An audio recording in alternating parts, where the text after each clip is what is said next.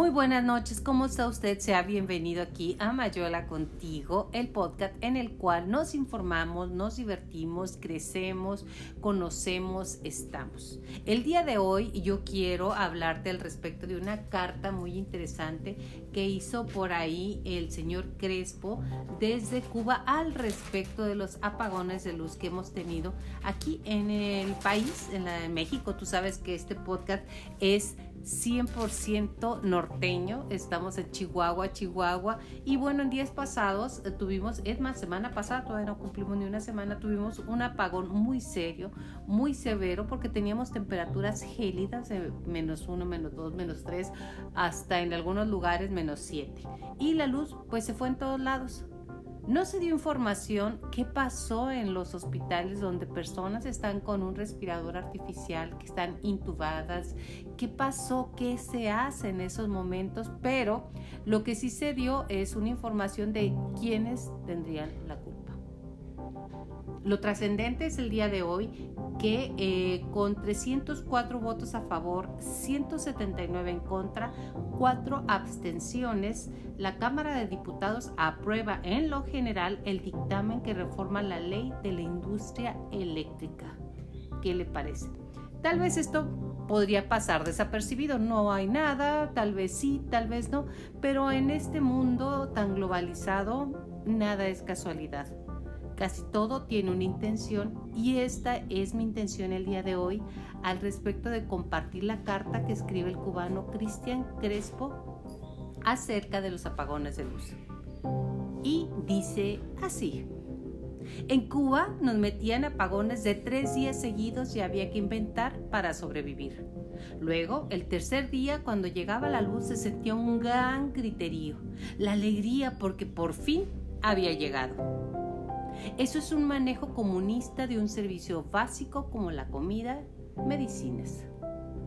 Casualmente, en Cuba, la luz volvía minutos antes de la novela brasileña, esa, esa que era la máxima entretención para el cubano de a pie. Cuando las esperanzas parecían vencidas, llegaba la luz, recibida con gran algarabía popular porque se podía por lo menos ver la novela.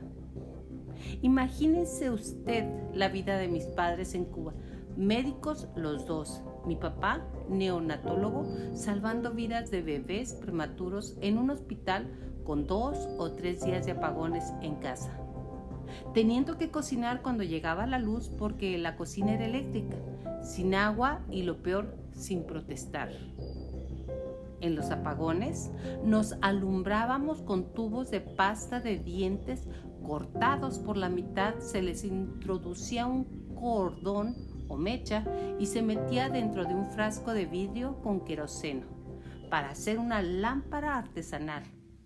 No había velas. Así nos mantenían ocupados de invento en invento. Y no solo es el apagón, es el hambre, el calor, limpiarle, limpiarte el trasero con periódico, lavarte la boca con jabón o sal, ponerte bicarbonato en las axilas para mitigar el mal olor sin bañarte sin agua, con miedo. Y al otro día al colegio y después nos dicen que en Cuba se estudia gratis. En Cuba, para el racionamiento eléctrico se paraban las ciudades en circuitos no había un calendario oficial de apagones, sino el rumor del pueblo. Dicen que hoy toca al 2. Yo escuché que era en el 3, no en el 2. Esto mejoró un poco cuando Chávez empezó a regalarle el petróleo de Venezuela, obviamente a Cuba.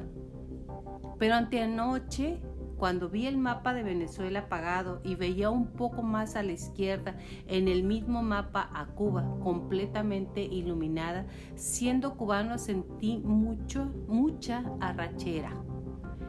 En parte por esa luz se veía estaba la propia destrucción, la propia obscuridad de los venezolanos. Nunca celebren cuando les llegue la luz que les es arrebatada. Nunca aplauda, nunca griten de júbilo, exijan y no den gracias. Eso, eso es lo que los comunistas buscan, que les agradezcan por las migajas, por la miseria, por las obras y se conformen con lo que ellos les quieran dar. Recuerdo una ocasión en que tuvimos 72 horas de apagón en Ciego de Ávila, Cuba. La luz volvió a las 2 de la mañana por 3 horas para luego estar 72 horas más a oscuras. Era como tortura, como castigo, como si nos hubiésemos portado mal. Un escarmiento, así actúa el castrismo. Canalizar pensamientos nunca se siente tanta soledad y desesperanza como en un apagón en dictadura. Y los castristas lo saben. Pensar, controlar la ansiedad, la ira, el abatimiento, la última etapa de los regímenes totalitarios para control total. Es el control emocional. En Cuba, cuando llegaba la luz por las madrugadas, mis padres médicos tenían que levantarse a esa hora a juntar agua, medio cocinar para varios días, limpiar, lavar. Dos horas después se iban para su trabajo a salvar vidas. Aún me pregunto, ¿cómo le hacían? ¿De dónde sacaban fuerzas?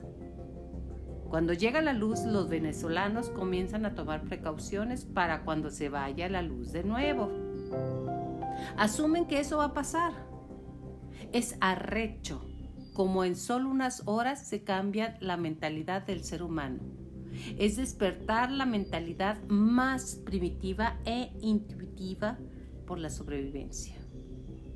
En Cuba, en medio de los apagones, como además escaseaban los combustibles, gas, alcohol de cocinar, queroseno, muchos vecinos llegaban hasta sacar las puertas de sus habitaciones y marcos de las puertas e interiores para hacer fogatas, para poder cocinar en la calle para mal comer.